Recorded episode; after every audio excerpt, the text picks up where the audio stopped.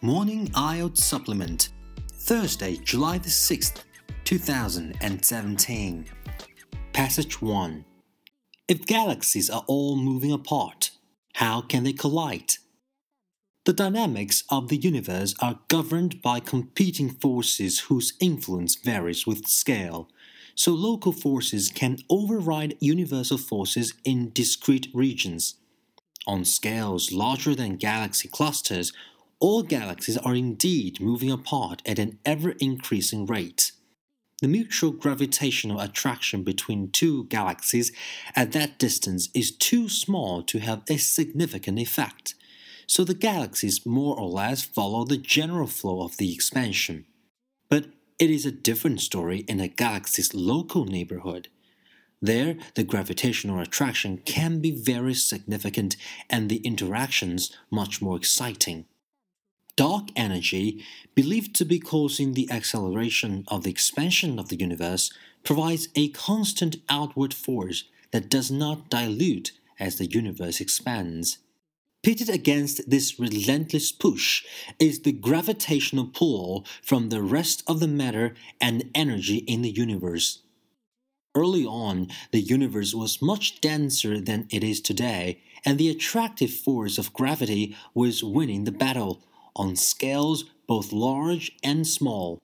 Clouds of gas condensed to form stars and galaxies, and galaxies drew together to form clusters. If there had been more matter around, the universe might have started to recollapse before it ever had the chance to accelerate. But matter and energy do dilute as the volume of the universe increases. So dark energy slowly came to dominate. Since about 6 billion years ago, about a billion years before Earth formed, the expansion has, on average, been accelerating. Nevertheless, the cosmic dance continues. Galaxies that had been pulled together before the universe began accelerating still have the chance to collide.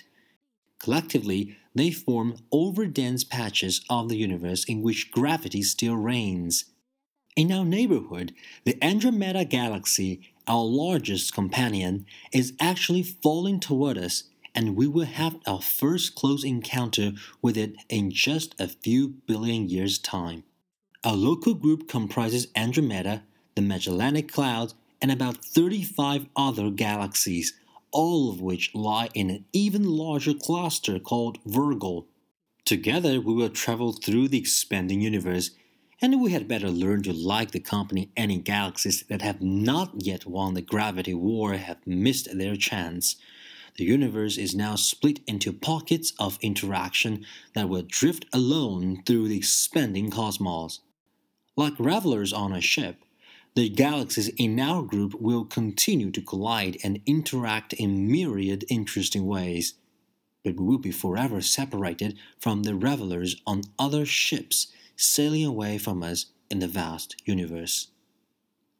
Passage 2 David Biello More often than not, massive galaxies form by mergers. New data seem to show that galaxies collide all the time. In fact, the oldest and the largest galaxies in the universe most likely formed from such intergalactic combinations. Astronomer Pieter van Dokkum of Yale University used some of the longest and deepest sky surveys ever conducted to try to determine whether the oldest, largest galaxies, called ellipticals because they lack the swirling arms of the spiral type, like our own Milky Way, formed from the collapse of ancient clouds of gas or the accretion of smaller galaxies bumping into each other.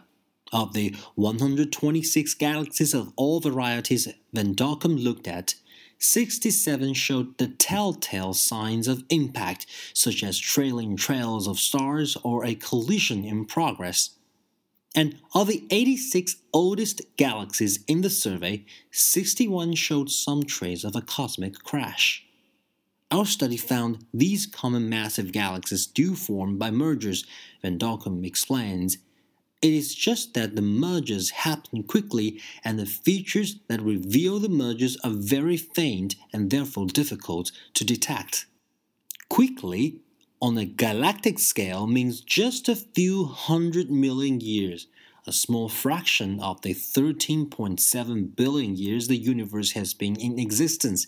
And because such collisions rarely involve head to head star crashes, they have few traces behind except in the shape of the resulting galaxy and a general slowing in its formation of new stars.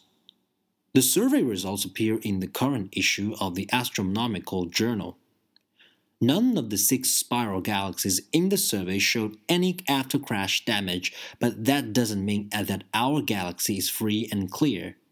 The Milky Way will indeed undergo a collision in the near future as we are heading toward M31, the Andromeda Nebula, Van Dokkum adds.